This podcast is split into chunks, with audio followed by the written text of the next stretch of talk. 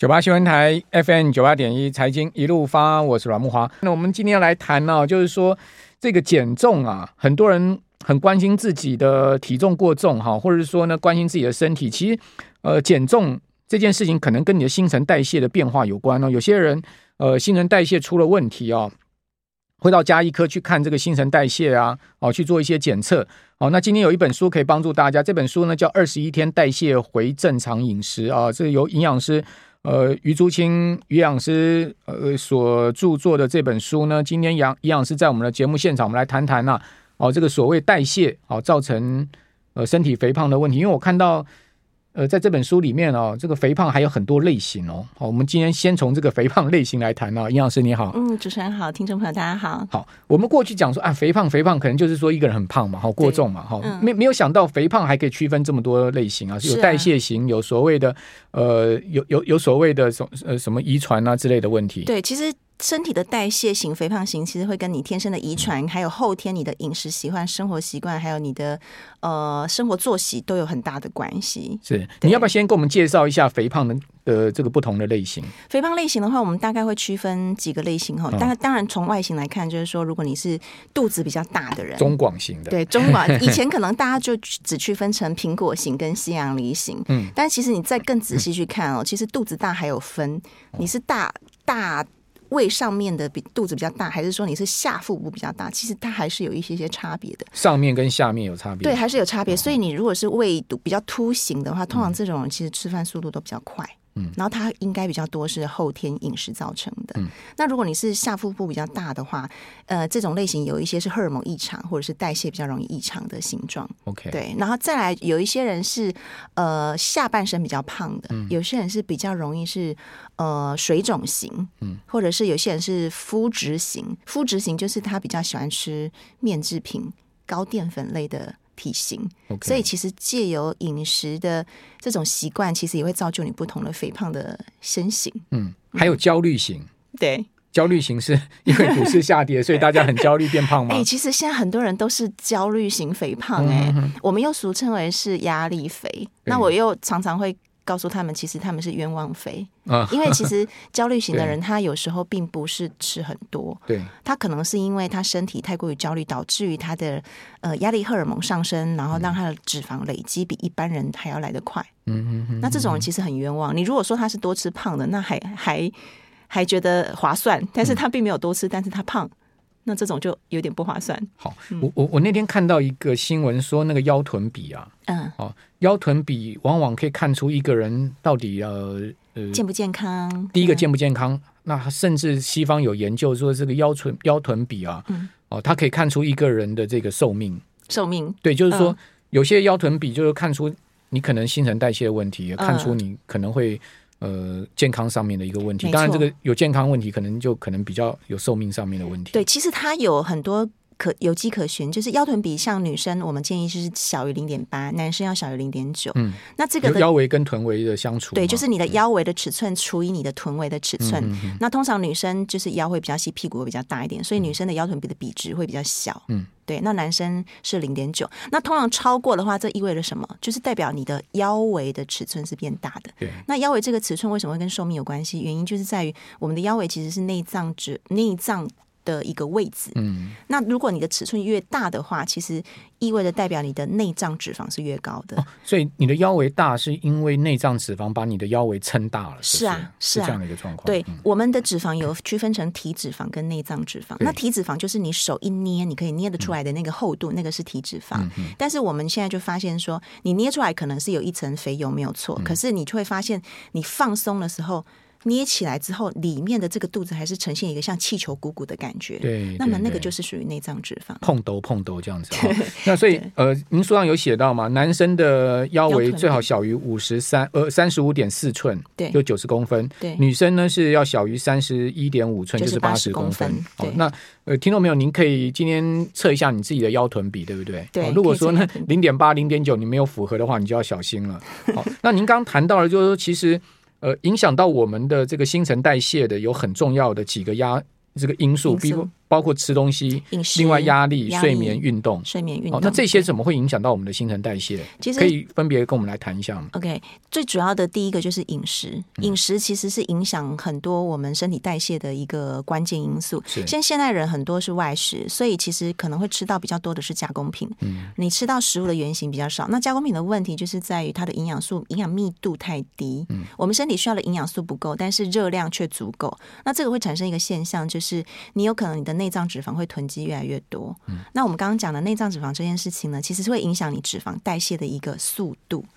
那呃，脂肪代谢越慢，相当于是你如果没有多吃，你还是会随着时间、随着年龄，你的代谢率会越来越越低，你的肥胖的累积就会越来越快。嗯所以饮食很重要，我们都讲一定要吃好、吃对、吃对分量、选对食物，然后在对的时间。吃对的食物，你就会能够维持你的一个代谢力正常，这哦是饮食的部分。所以吃少不见得是一个最好的减重方哎、式。对，这是一哈个很大的迷思。啊很多人讲说啊，我少吃一点哈，对我的那个热量摄取低一点，好，那我自然就可以呃瘦下去。对，其实不是吃越少瘦越快，我们应该是要吃足够你身体的基础代谢力，然后让你的身体能够有启动的能量跟营养素，这样子才有机会把脂肪给代谢掉。所以你看很多那种反复在减肥的个案，或者是可能有很多女生看起来可能。不胖，可是她的体脂肪很高，这种很有可能就是她的基础代谢越来越少，越来越低，然后她越吃越少，所以变成她要再吃更少，她才会再瘦。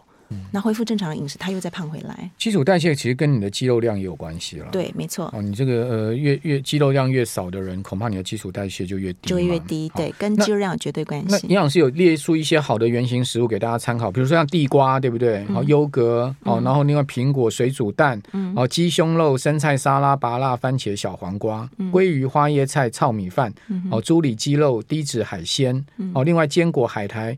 呃，零卡果冻，好、蒟蒻干，啊、但是很多人喜欢吃的就是所谓的加工食品啊，面包啊、奶茶啊、哦披萨啊、哦这些东西，对不对对？对好是好，所以呃，真的有点两难了、哈。那另外呢，这个睡眠压力，好、睡不好，饥饿感容易找上你啊，哦，是便秘也容易找上你啊。很容易，因为其实睡眠是我们人体在休息的时候很重要的一个修复的期间是。那我们在睡觉的时候，其实我们人体荷尔蒙的分泌也不太一样。刚刚主持人有提到说肌肉量很重要，尤其是我们在充足的睡眠情况之下，其实我们的生长激素才会分泌足够。那我们大人其实不太会长高，那我们小孩，比如说在成长期的孩子，一定要睡眠充足才会长得高。那我们大人如果睡眠充足，它会带来一个好处，就是你的肌肉量可以比较容易维持，肌肉量比较不会流失。睡睡不好，你比较容易肌肉量是那会个会比较容易肌少症，肌肉量容易流失，嗯然后肌肉量一流失，你的基础代谢率就会随着下降，所以睡眠很重要。嗯然后再来是，如果你呃长时间睡眠不足的话，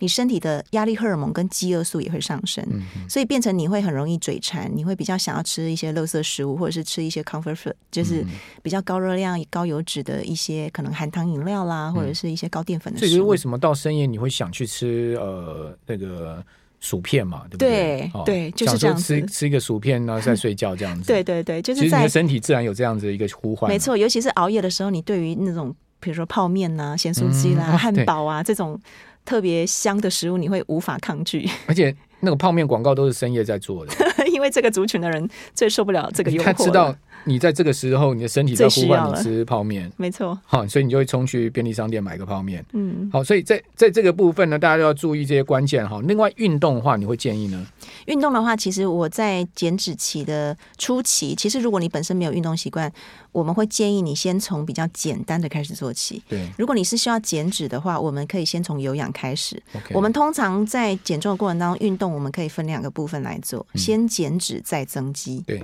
对，因为这样相对来说你会比较轻松，成效也会比较快，嗯痛苦指数会比较低，通常比较容易维持。好，呃，事实上，这个餐盘里面的营养素是关键了哈。那等一下我们回来谈吃的部分哈。诶，我今天才知道说有所谓的巨量营养素跟微量营养素。那到底巨量跟微量营养素我们怎么区隔哈？以及呢，我们该怎么样搭配在餐盘里面？这恐怕是一个蛮大学问。呃，这个刚刚谈到一个关键，就是说你吃少不如吃对吃好。哦，这个其实呃对呃减重来讲，也等于说呢，其实要减的健康了。好、不要说减到这个呃瘦弱苍白哈、这就不太好了。我们这边先休息一下，等一下回到节目现场。九八新闻台 FM 九八点一。财经一路发，我是阮木华。我们今天介绍一本新书啊，啊叫《二十一天代谢回正常饮食》哦。这本新书是由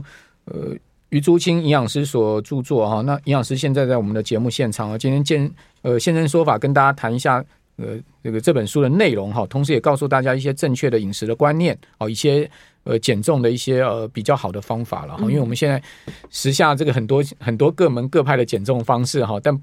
有些真的你如果呃，过度去减重的话，对你的健康不见得一定是好的哈。那呃，营养师在书里面有写到哦，长期处在压力荷尔蒙升高的状况下，会导致你的皮质醇上升，那会导致呃你的这个压力荷尔蒙哦这些往上升，对不对？嗯这其实对呃对你这个健康是完全不好的。对啊，因为长时间处在压力的情况之下，呃，科学研究期刊有指出哦，百分之八十的慢性疾病其实都跟身体的压力，嗯都有很大的直接关系。然后我在门诊上面看到有很多个案对，都是因为压力肥而来的，好，那对皮质醇我知道，呃人一天醒来的时候，其实皮质醇是很高的，对不对？嗯所以很多讲说，你一醒来不要第一杯就是咖啡，嗯哦，因为咖啡我看到有一篇文献说呢，它会让你的皮质醇再往上升，嗯哼，是不是有这样的状况呃，其实咖啡因它对每个人身体的状况的刺激反应都不太一样。 ？OK，但是我们比较希望的是，当你有压力的情况之下，不是用更强的力道去 push 它。哦，我们的代谢回正饮食里头的重点都是顺应身体，让你身体回到应该有的正常的代谢。因为有些，人这个很累的时候，想想来一杯浓茶，对不对？或者说来一杯咖啡， 嗯然，后把你的睡意压下去，其实这这就是对你跟你的身体在对抗。是对抗啊，因为其实嗯你累，代表其实你是需要休息。那当然偶尔为之 OK，但是如果长时间来说的话，对身体来说确实会有很大的压力。好，那另外呢，嗯熬夜会想吃热色食物，也有一个具体的数据哈、嗯呃，你熬夜的话，你的饥饿素会上升二十八趴，好，你的瘦体素会下降十八趴。对，哦，所以你熬夜想到瘦体素的话，大概你就不会 瘦了嘛，对不对？对嗯好，这个这是提供给大家参考了哈、那另外刚刚谈到的这个餐盘呢、其实很重要，所谓的巨量。呃，巨量营养的素，对，然后还有微量的，这对这巨量微量怎么区分呢？巨量营养素就是我们统称的碳水化合物、蛋白质跟脂质，嗯 OK 嗯这三个就是统称为巨量营养素。这个是提供给我们能量，对嗯还有比如说提供给我们细胞修修复、修补，还有提供我们呃。呃，血糖等等的一些来源。那微量营养素呢，就是我们俗称的维生素跟矿物质。那其实这些维生素跟矿物质是帮助这些巨量营养素在身体里头，不管是生合组成作用啊，或者是代谢作用啊等等，它们一个两个要相辅相成。嗯那餐盘的概念就是，我们尽量建议挑选圆形的食物，这样子它的巨量营养素跟微量营养素才会是平衡的。我们现在很多人如果是加工品的话，很常发生就是它可能脂肪够、碳水化合物够，但是微量营养素不够。嗯，这就好比是你一台车加满了油，但是那个钥匙没打开，所以你车子是不会动的。嗯，所以你的代谢力就会起不来。 ，OK。对，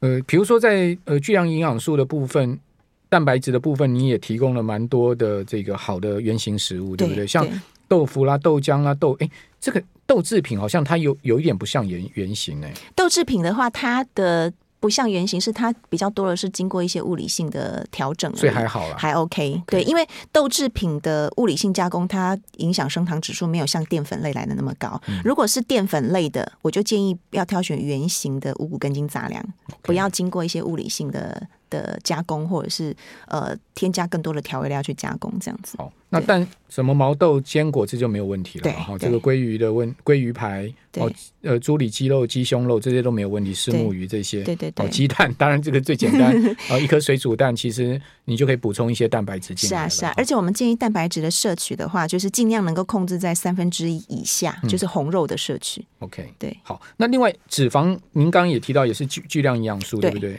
那这个不同的油脂，比如说不饱和脂肪、饱和脂肪、反式脂肪，我们该怎么样去区隔它呢？呃，通常对于我们身体健康来看的话，其实我们身体是需要。饱和脂肪跟不饱和脂肪酸，但是如果是反式脂肪，这个就是不是身体需要的。但是如果过多的加工品的话，会很容易让我们的不饱和脂肪转换成反式脂肪。那这个对于我们的心血管啊，或者是对于我们的健康啊，就会有很大的影响。包括它也会影响脂肪的代谢，它也会造成肥胖。那我们比较常知道的一些反式脂肪会出现的，可能就是一些糕饼的点心，有有经过高温，就是呃它的烹调过程当中有经过高温，嗯或者是有经过比较多道程序的时候，就有可能会让油脂裂变。嗯 OK，好，嗯但饱和脂肪，您在书上也写到，就是偶建议偶尔摄取了哈，对嗯像这个猪油啊这些，呃其实不是天天需要摄取的其实身体是需要饱和脂肪的， ，OK，对，身体是需要哦但是也的。不要摄取过多。当然，就是是嗯在比例上面的选择，对，好，您刚刚有提到那个升糖指数嗯这个部分，是不是来跟我们谈一下？因为这其实跟您的这个餐盘的呃配比是有关系的。对对不对，我们建议就是说，如果你在淀粉上面没有办法那么好的做把控的话，其实你也可以用整个餐盘来看。我们餐盘可以用二一一餐盘的概念，也就嗯什是说，么一个叫餐盘二里面一一？二一一里头就是一个餐盘里头有一半就是是蔬菜类，然后四分之一是蛋白质，四分之一是淀粉，就是它 OK 是二比一比一的比例。 OK，对，这样子的比例来吃的话，呃，它可以平衡掉你当餐不会让你的血糖飙的比较高，因为我们都会建议淀粉尽量不要单独吃。 OK，单独吃的话，比较容易血糖会波动。但是如果说你能够搭配一点点蔬菜，搭配一点点蛋白质，其实它能够在你当餐的这个升糖指数可以做一点平衡。所以淀粉不要单独吃，如果来碗 low 霸崩哦，没有配蔬菜的话，那这个恐怕就像你讲的这个淀粉对单，独但吃， low 霸本有一个好处是它有油，对它有那个猪油嘛。对，有猪油。但是 low 霸本没有搭配一点的蔬菜，就少了蔬菜的纤维，然后嗯再来只吃 low 霸本，如果不会饱的话，你可能会吃到两碗，那总热量就会超过。 那您刚刚讲这个蔬菜二一一，对不对？蔬菜要占一半，那蔬菜的话大概量要多少呢？我们一般就会用你的拳头来算，我们嗯会建议每一餐你如果可以吃到两个拳头的蔬菜量，然后两再个嗯拳头，对，搭配一个拳头的淀粉跟一个拳头的蛋白质，基本上这样的餐盘是总量是很多的，但是嗯营养素是足的，但是又不会热量超过。 ，OK。对那这个如果吃不到这么多的蔬菜怎么办呢？因为一般人现在外食啊，看便当，我看不要讲一个拳头了，嗯半个可能拳头啊都不到。对，可能半个拳头， 小半个拳头都不到，对不对？是啊，所以我都会鼓励大家说，其实要有计划性的饮食。如果说你中午在上班的时候可能订的便当没有办法吃那么多，那么你可以。呃，晚上那一餐补回来也可以。我们会建议当天可以截长补短，当天无法满足的情况下，三天之内截长补短都是有有它的营养素可以截长补短互补的。好，最后我们来谈一下您这个所谓二十一天代谢回正常饮食嗯，哦，这个是有一个二十一天的做法，对不对？啊对。好、这个大致跟我们来谈一谈。对，大致上就是说，第一周你一定要先审视、记录你的饮食。其实我觉得人会变胖都不是没有原因的。当然我很多个案哦，你请他做一整一整个礼拜的饮食记录，记录下来之后，我都还没有开口跟他 review 他的饮食，他就开始说：“嗯原来我吃了这么多不该吃的东西。” 这就跟记账一样，就是如果你没有记账，你可能不晓得你大概钱花到哪里去。嗯，好但是你一记录下来之后，你就开始去审视跟评估，说：“诶，哪些比例你可能需要做一点调整？”我觉得嗯这是第一步。这是第一步，对，第二步的话，你就开始可以计划嗯刚刚我们提到的二一一餐盘的这个方式。是对，二一餐盘，我们先把食物的比例给抓对。 OK。对你，你第一个礼拜知道你比例不对了嘛？第二个礼拜你先把比例抓对，那第三个礼拜我们开始来。审视，如果我们把食物分成红灯、黄灯、绿灯，我们多吃绿灯食物。绿灯食物简单说就是圆形的食物，我们减少这种红灯食物，就是多加工、高热量或者是有经过油炸物等等，对身体比较不好、热量比较高、营养密度比较低的食物，这一类尽量减少。然后呃，第三个礼拜我们调整完之后呢，第四个礼拜你就可以去感受你的身体的变化，这个时候就可以把运动加进来了。 OK，你前三个礼拜没有运动习惯的人，其实基本上都还不用运动。你先好好的 review 你的饮食，嗯你会感受到你的身体会有很大的变化。就饮饮食才是第一步，对不对？没错哦，这改变餐盘，改变你摄取的这个习惯，是哦，这才是第一步。第二步才是加运动。没哦，错，可是很多人减重就是我先去运动健身房，让自己汗流浃背之后所，以你会发我现就很会容易瘦失败。对啊，因为其实运动对减重的效果不是那么明显啊。讲实在的，对你应该是你你在说跑步机上跑半死了，那大概大概可能消耗才三百卡，但一碗饭就回对来对，才两百 卡，你你一个你一个那个豆浆就就没就错 can 没 can 错 over，了。所以我它也是一个八二法则，嗯就是八分靠饮食，两分靠运动。当然，你在饮食调整 OK 的情况之下，你加把运动加进来，它一定是会效果加成。对但是如果你只靠运动不控制饮食，我相信可能成效不会太好。对啊，因为你运动的话，其实也是呃，可以让你的肌肉强壮，增加你基础代谢嘛。没错，而且会让身形变很更好看。对，好，我们有听众朋友问到什么叫